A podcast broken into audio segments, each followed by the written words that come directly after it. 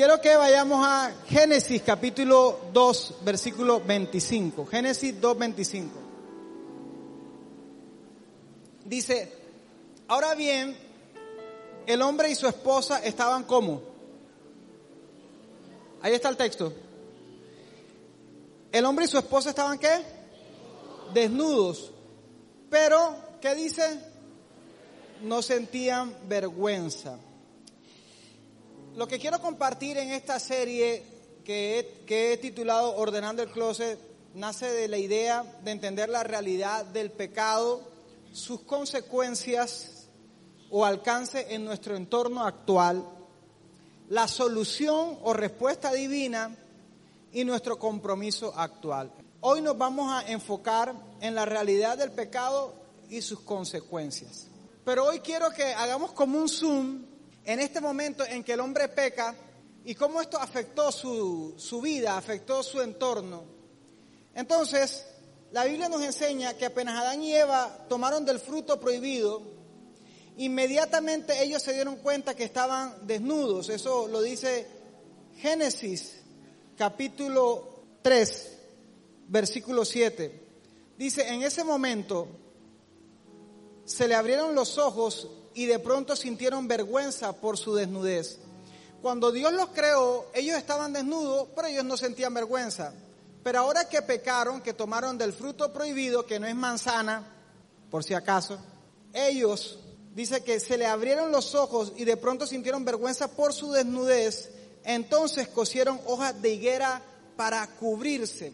Entonces les decía que la Biblia nos enseña que apenas Adán y Eva tomaron del fruto prohibido, inmediatamente ellos se dieron cuenta que estaban desnudos. Pero, para, ellos desde que fueron creados, les decía, estaban desnudos. Entonces, ¿qué pasó ahora? ¿Cuál fue la diferencia?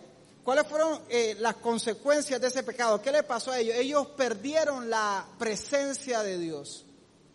En consecuencia, ellos sintieron vergüenza.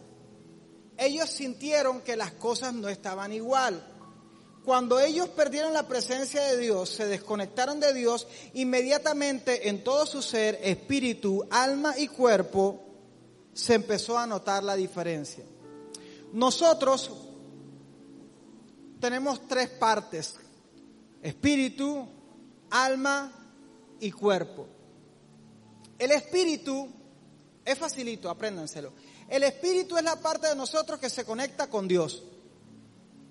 ¿Cómo nosotros podemos escuchar a Dios, ver a Dios, tener contacto con Dios, una relación con Dios? Porque Dios nos dio espíritu. ¿Y por qué Dios nos dio espíritu? Porque Él es espíritu. Entonces, Dios nos da espíritu a nosotros para que nosotros podamos tener contacto con el mundo espiritual, con Él. Entonces, cuando Dios crea a Adán y Eva, lo creó espíritu, alma y cuerpo. El espíritu, insisto, es la parte del hombre, la parte de nosotros que se conecta con Dios.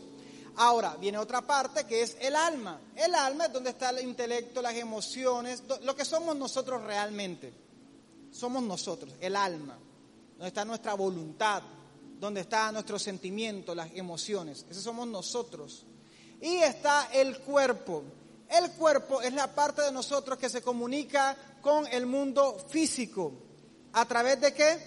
De los sentidos. ¿Cuáles son los sentidos? Entonces, fíjate que Dios nos creó para que nosotros tuviésemos la capacidad de tener contacto con el mundo espiritual y con el mundo físico. Pero cuando el hombre peca, se corta la conexión con Dios. Como se corta la conexión con Dios, el hombre empieza a morir en todo sentido. Muere espiritualmente, muere físicamente, muere su ser. Por eso es que la muerte está. Y por eso Dios le dijo a Adán y Eva, no coman del fruto de este árbol porque el día que coman ciertamente morirán. Mis amigos, esto que les voy a decir es muy importante y les va a ayudar a tener madurez en su fe. Algún día un ser querido va a morir, tarde que temprano. Por eso a los padres hay que aprovecharlos. Por eso no perdamos el tiempo en discusiones, en peleas y en tonterías, porque la gente se muere. La gente se va. Algunas veces de una manera no tan dolorosa, algunos con una tragedia. Te va a tocar enfrentar la muerte de seres queridos ancianos, como también de niños y amigos jovencitos. Y en tu corazón va a brotar de qué injusticia que un bebé muera. Qué difícil es eso. No sé si alguno de ustedes lo ha vivido en su familia, algún hermano, su papá, su mamá. Cuando pasan estas cosas, hay gente que dice inmediatamente, Dios es muy malo o Dios no existe. Porque si Dios existiera, estas cosas no pasarían. Pero estas cosas, la muerte, mis amigos, todas estas cosas terribles, no las quiso Dios para nosotros. Son consecuencia del pecado. Tú y yo un día vamos a morir. Es más, la Biblia dice en el Salmo 90, es un salmo que escribió Moisés. Y Moisés escribe en ese salmo y dice, Señor, dame sabiduría para contar mis días, dame sabiduría para entender que no soy eterno, para contar los días. ¿Cuál es el problema de la juventud? Uno de los problemas más grandes, uno de los retos más grandes de la juventud es pensar, yo tengo toda la vida por delante. ¿Y quién te dijo a ti que tenías toda la vida? ¿Quién te dijo a ti que tú vas a llegar a los 20 años? ¿Quién te lo asegura? ¿Quién te asegura que tú vas a llegar a los 30? Te burlas del viejito que viste pasando por ahí. ¿Y quién te dijo que tú vas a llegar a eso? ¿Quién te asegura a ti que tú vas a llegar a tener 50 años? ¿Quién te lo asegura? Cuando tú sabes que cada día que tenemos es un regalo de la misericordia de Dios, entonces tú lo aprovechas y no pierdes el tiempo en tonterías. Les decía que a causa del pecado, el hombre empieza a morir en estas tres áreas en las que fue creado. En el área espiritual, el hombre tiene muerte espiritual, se desconecta de Dios, de su creador. En consecuencia, el hombre no escucha a Dios, no ve a Dios. Adán y Eva que estaban acostumbrados a tratar con Dios cara a cara, ahora ya fueron sacados del huerto, ¿se acuerdan? Ahora, si ustedes entrevistan a Adán y Eva y le preguntan, ellos le dicen, Dios existe, porque nosotros hablamos con Él, lo vimos, lo escuchamos. Pero Caín y Abel, que fueron hijos de Adán y Eva, ya no tenían esa relación con Dios. Ahora, los nietos de Adán y Eva ya no veían a Dios ni estaban cerca de Dios. En consecuencia, ha crecido toda una generación que no ha visto a Dios, no ha escuchado a Dios como Adán y Eva. Por eso hoy en día tú le dices a alguien, Dios me dijo, Dios me habló, yo escuché a Dios, te dicen, tú estás loco. Porque para el hombre natural, en su condición de pecado, no puede tener contacto con Dios, porque el pecado trae muerte espiritual. El pecado trae vergüenza al acercarse a Dios. Por eso es que cuando Adán y Eva pecan, ellos no dicen, ¡Hey Dios! Uh, comimos del árbol, comimos del... Se escondieron, vergüenza ya no escuchaban a Dios, dudaban de Dios y su palabra. Consecuencia del pecado es que el hombre ahora le hablan de Dios y el hombre se da el lujo de pensar mal de Dios. Entonces tú entras a las redes sociales y hay gente que maldice a Dios.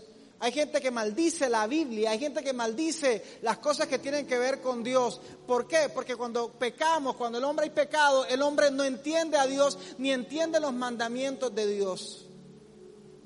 En consecuencia, el hombre muere espiritualmente.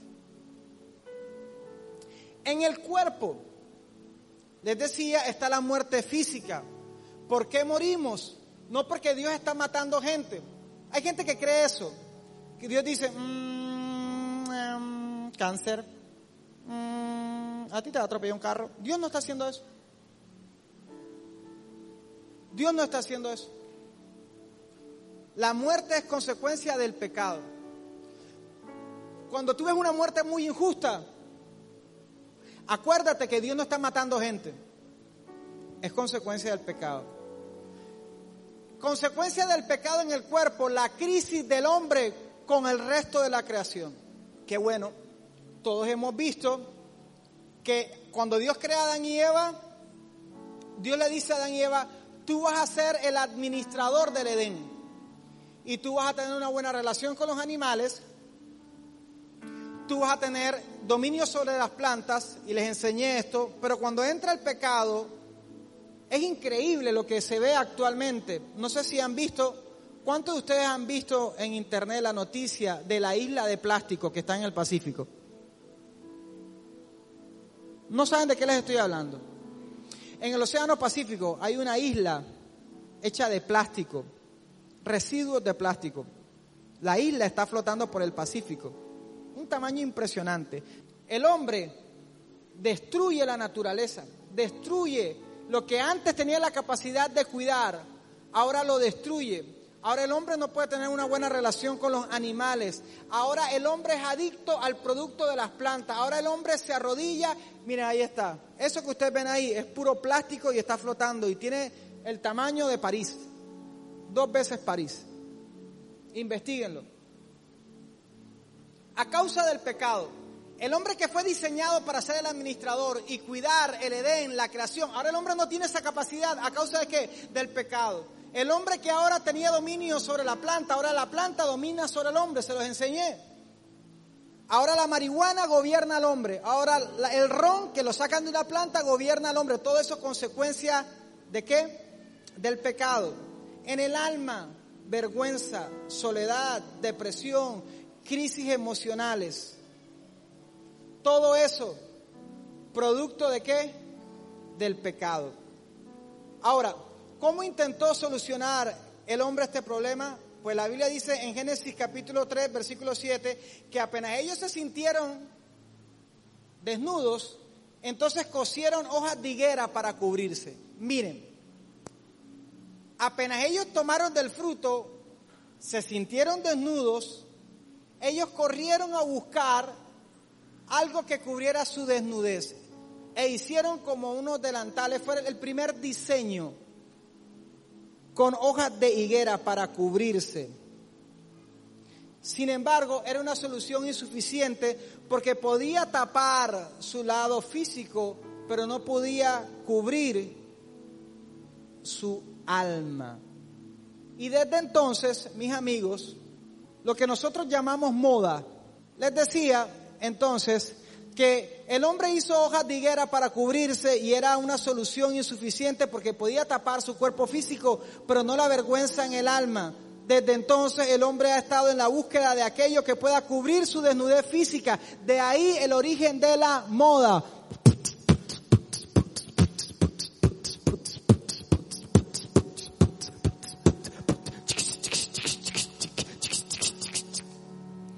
De ahí y esto no solamente está en lo físico, sino también en lo espiritual, en el alma. Imagina por un momento que el corazón es como un closet, lleno de ropa de todo tipo, ropa nueva, ropa vieja, ropa que te queda muy justa, ropa que te queda muy ancha. Así es el corazón. Hay diversos tipos de ropa. ¿Algunos de ustedes tienen en su closet ropa que no les queda, les queda muy justa porque está esperando el momento en que van a adelgazar. A causa del pecado, el hombre entró en un ciclo y es estar buscando constantemente con qué cubrir su desnudez.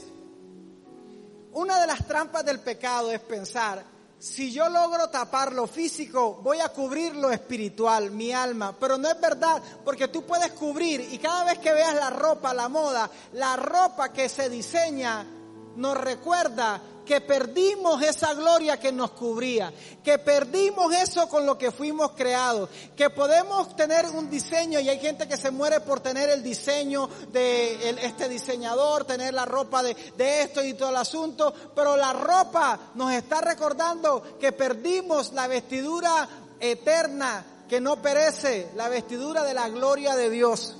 Y así como la moda puede ser un vicio y hay gente que se que, se envicia con querer tener la última moda y les preocupa cómo vestirse y les preocupa su apariencia.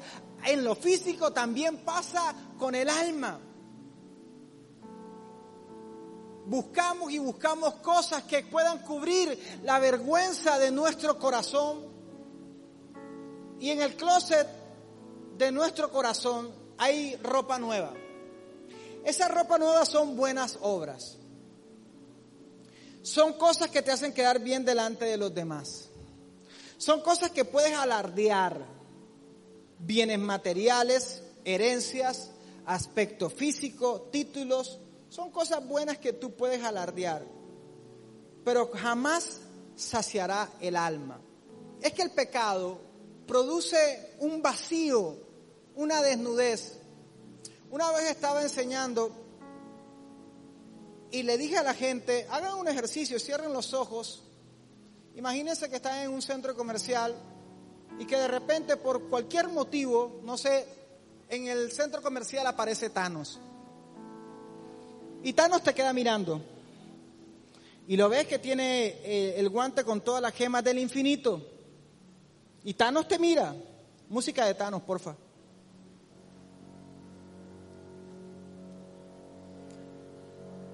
Full Thanos. Thanos te queda mirando. Y te dice, a ti era el que estaba buscando. Y de repente, hey, tienes que hacer el efecto de cuando haces el guante. Dale. ¿Estamos listos? Dale. Entonces estás en el centro comercial y aparece Thanos. Ahora sí. estamos en el centro comercial normal, otra vez. Ah, estás en el centro comercial. Ah, ah, ah. y de repente.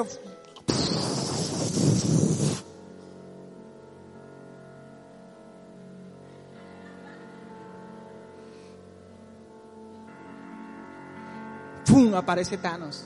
Y tú, ¡Ey!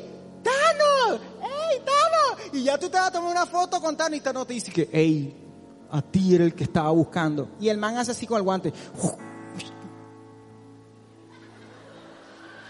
Y salen unas maripositas más lindas así. Ah, algo serio. Otra vez. A ti era el que estaba buscando y... Bueno, entonces se prenden todas las... Ah, ayúdense. Pónganse ustedes música porque así, así se prenden esas gemas y de repente el poder del, guante hace que tú te quedes en cuero. Y Thanos se va, y tú quedas en cuerito. ¿Qué harías? ¿Qué harías? ¿Qué harías? No falta el costeñazo que dice mejor porque hacía calor.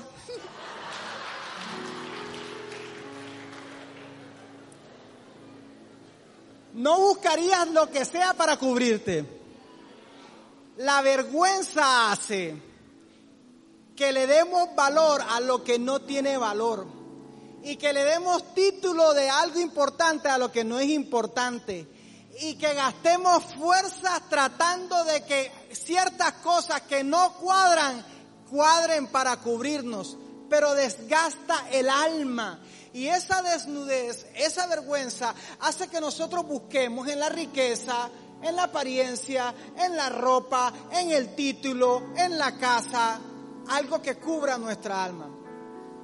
Como pastor me toca aconsejar gente casada, profesional, con muchos bienes, sin embargo, con corazones que tienen problemas. Y me ha tocado atender parejas que con todo y sus bienes dicen, nos vamos a separar. Y me pregunto, ¿y de qué les sirvió los títulos, los viajes, la luna de miel? ¿De qué les sirvieron las fotografías? ¿De qué les sirvieron todo eso? Porque podemos adornar el exterior, pero no va a afectar el alma. Y tú estás perdiendo el tiempo si piensas que a ti lo que te falta es algo exterior para cambiar el interior. Porque tú puedes adornarte por fuera y por fuera parecer a los demás que todo está bien. Sin embargo, por dentro, estar podrido. Jesús le dijo a los fariseos, ustedes son como una tumba. Por fuera son bonitos, pero por dentro están podridos.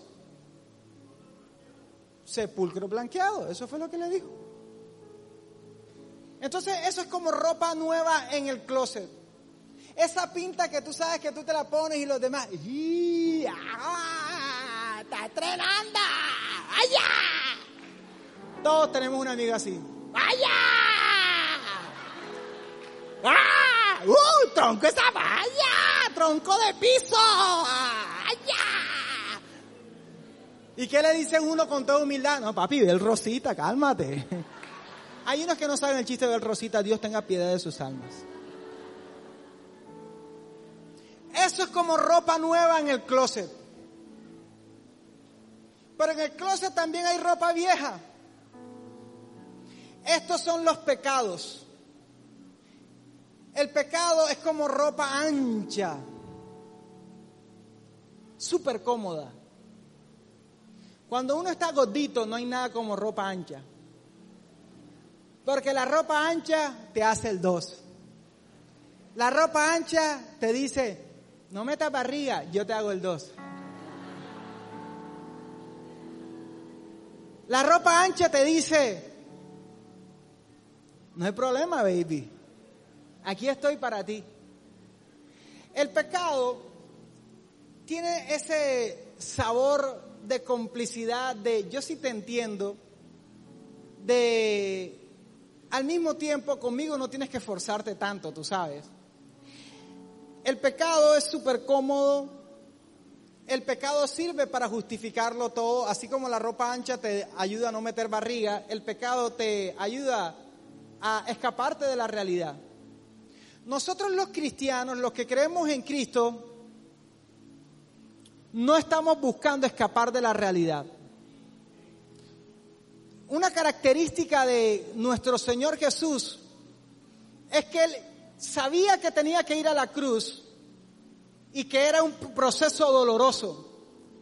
Y Jesús, en el momento en que está crucificado, le proponen darle vinagre para aliviar el dolor. ¿Y sabes qué dice Jesús? Jesús dice, no, yo no quiero distraerme, déjalo, deja que la realidad me atropelle. Tú necesitas dejar que la realidad te atropelle. Tú necesitas dejar que la realidad te mate para que entonces conozcas al Dios que puede resucitarte.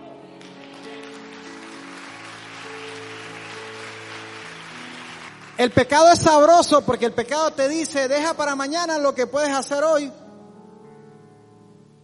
El pecado aumenta el orgullo porque el pecado dice, pues yo hago esto porque los demás hicieron esto. Hay gente que tienen problemas y ¿sabes qué hacen? Al problema le añaden más pecado. ¿Y por qué estás alcoholizado? Porque mi papá y mi mamá se separaron. A ver, a ver, a ver, a ver. ¿Qué tiene que ver el caldo con las tajadas? Si tus papás se separaron, ¿qué tienes que hacer tú alcoholizándote? Es que mi papá se separó. ¿Qué tiene que ver el caldo con las tajadas? Esto es un problema. ¿Para qué le vas a añadir más problema al problema? Ay, y nene, ¿y tú por qué te estás entregando a tu novio? ¿Y por qué estás haciendo todo este asunto? Es que yo siento que me falta afecto, que nadie me ama. Ok, espérate un momento. Espérate un momento. Porque para justificar el pecado. ¿Y tú por qué te le estás entregando a tu novio? Es que a mí nadie me quiere. Ok. y entonces tú por qué te le entregaste a tu novio y quedaste embarazada, abortaste y todo el asunto. Es que, es que mi papá siempre prefirió a mis hermanos. Ok, espérate un momento. ¿Qué tiene que ver el caldo con las tajadas? ¿Qué tiene que ver con que tu papá... Porque hay unos que se meten unas películas y se las inventan para justificar por qué estás vomitando la comida, por qué estás con la anorexia, con la bulimia. Es que mi mamá siempre prefirió a mi hermana. ¿Qué tiene que ver el caldo con las tajadas? ¿Por qué fuma marihuana? Es que me fue mal en la universidad. ¿Qué tiene que ver el caldo with the tajá? ¿Qué tiene que ver? Porque si tú sientes que no eres el preferido de tu papá y de tu mamá, pues tú tienes que reconocer que todos tenemos derecho a tener afinidad más con unos que con otros. Y no significa que no amamos a la gente. Por ejemplo, yo soy el pastor de este ministerio por la gracia que Dios, de Dios. Algunos de ustedes, pecadores, son hinchas del Barcelona. ¿Y qué me toca a mí? Amarlos. ¿No dijo el Señor ama a tu enemigo? Claro, lo más normal es que si tú me pones al lado uno de Real Madrid, yo diga, ¡ay, mi llave! ¡El Barcelona! Eh, bueno, en el nombre del Señor, ahorita hablamos. Pero échate para allá.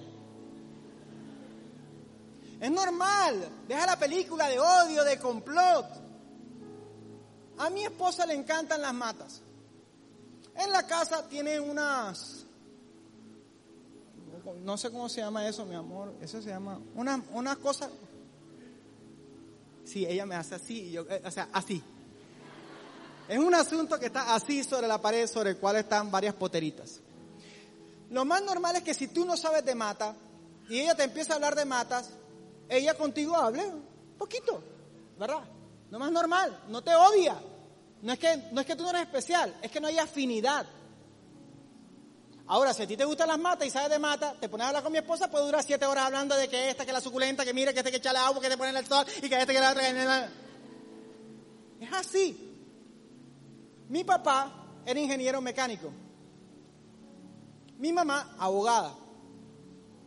En mi casa, mientras mi papá hablaba de circuitos, de tornillos, de martillos, de serruchos, de, de 10 mil millones de cosas, del eje Z. Me acuerdo el día que mi papá me dijo, es que tienes que verlo tridimensionalmente. Yo dije,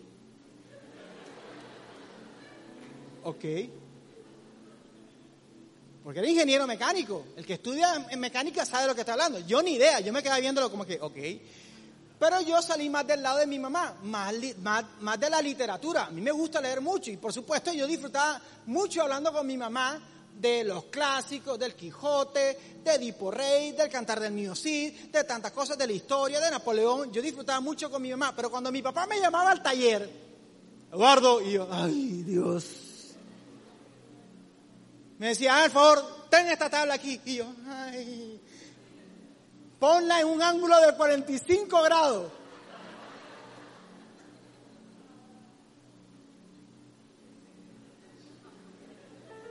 La cara no, la tabla. Ahora, mi hermana, la del medio, ella es arquitecto. Desde, ella, desde, ella nació con un lápiz. Por mi madre la parieron con un lápiz. Claro, cuando mi papá hablaba de eso, ella lo entendía así a la velocidad de la luz. Ahora yo no les puedo decir aquí, hermana, aleluya.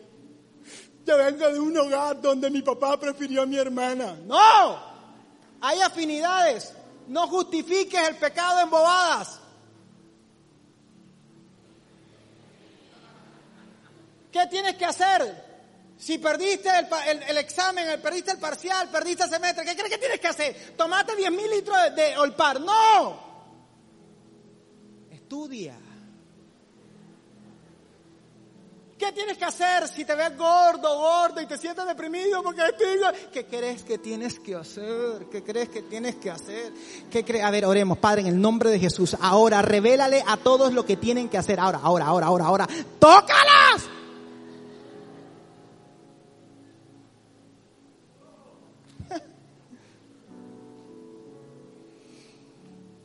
El dilema del pecado es que el pecado te hace sentir original, pero que vas, estás haciendo la misma bobada que hicieron hace años.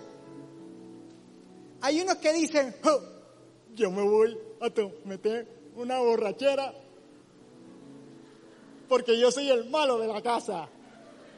Lo mismo que hizo tu bisabuelo, tu abuelo, tu papá, tu tío. Vaya, espérate, el premio, el, premio a la originalidad.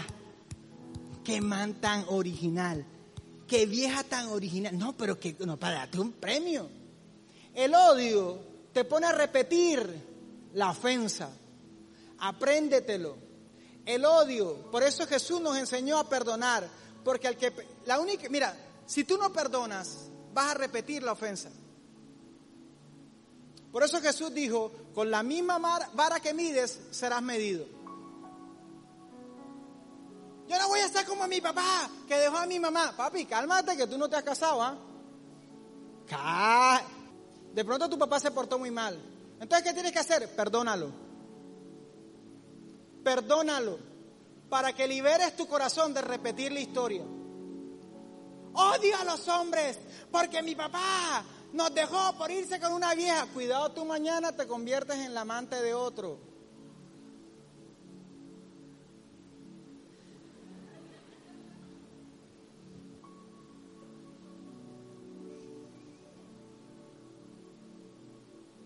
Perdona. Porque el que se llena de odio, el que odia al que lo abusó,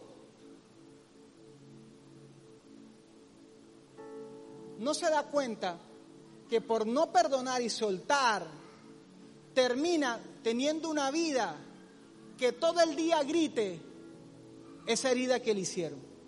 Por no soltar, eso es ropa vieja. La Biblia lo describe en Gálatas 5:19.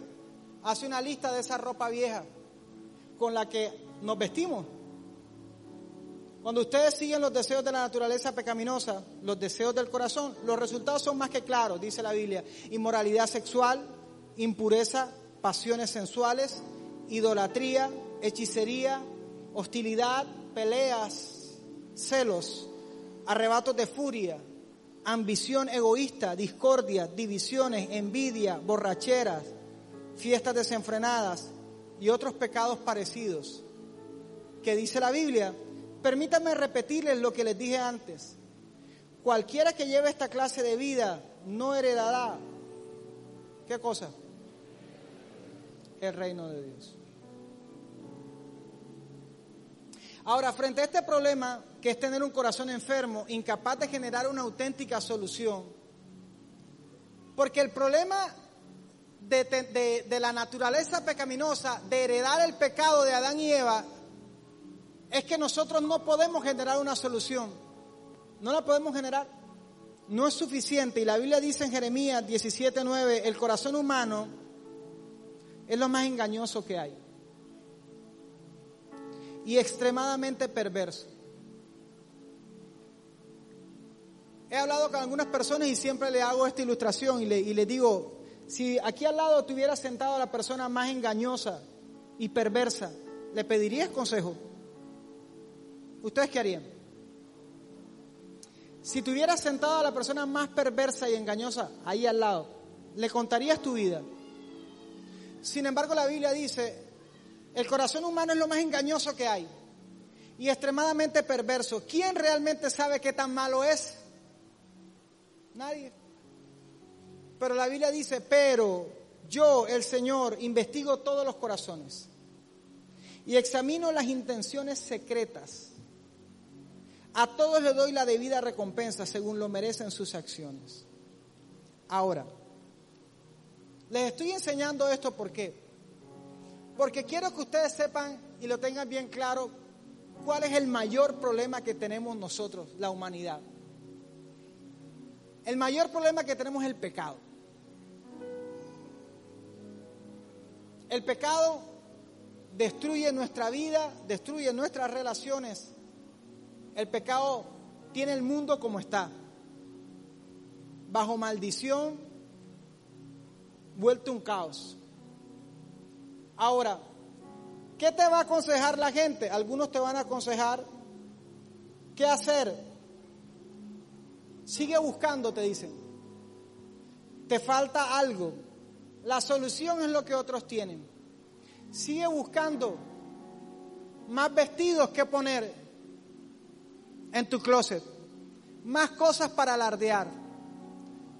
Alguien te dirá o alguien pensará, lo que yo necesito es otro título. Lo que yo necesito es otro viaje. Llenar mi pasaporte de sellos. Puedes tener el pasaporte del tamaño de un directorio de Bogotá. Lleno de sellos. No te va a servir para nada. Me falta casarme. Por eso es que hay gente que se casa y fracasa en el matrimonio. No se trata de seguir buscando con qué adornar el closet. Ahora hay otra gente que te va a decir la solución es salir del closet. Es decir, ríndete.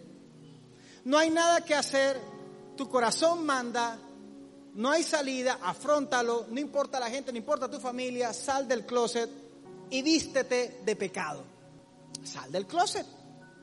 Asúmelo delante de todos que tú mandas, que manda tus sentimientos, que manda tu corazón. Sal del closet. Que es una expresión que se utiliza mucho cuando una persona asume una condición, dice que, es homosexual. Yo personalmente, si alguno de ustedes tiene alguna duda, que es normal que uno tenga dudas de todo, uno duda si está casado, si no está casado, si estudió la carrera que era, si es pastor, si no es pastor, uno duda de todo y no va a dudar uno de la sexualidad, claro. Si tú tienes una duda en tu sexualidad, en cualquier área de tu vida, hazte una pregunta sencilla, ¿de dónde sacas tú eso? Si tú hoy llegaras a mí y me dices que eres homosexual y que estás seguro que eres homosexual, yo lo único que te preguntaría es, bueno, ¿y de dónde sacas tú eso? ¿Cuál es tu fuente? ¿Sobre, sobre qué basas tú ese concepto? Porque yo he decidido basar mi vida entera en la palabra de Dios. Mi corazón puede decir lo que le dé la gana, pero mi ejercicio diario es humillarme delante de la palabra de Dios. Mi corazón, mi mente, mi cuerpo puede decir lo que le dé la gana. Jesús cuando iba a la cruz, no quería ir a la cruz. Y por eso la Biblia lo dice y no lo esconde. Jesús le dijo al Padre, si puedes, pasa de mí esta copa. Es decir, si puedes, que yo no tenga que ir a la cruz. Pero inmediatamente Jesús dijo, ese es mi sentimiento y mi emoción. Pero no se haga mi voluntad, sino la tuya. Es decir, si en mi closet, si en el closet de mi corazón hay un problema, yo no tengo que huir negando la realidad. Tengo que invocar a Dios aquí en mi closet para que Él traiga su orden, para que Él traiga vestiduras nuevas y santas.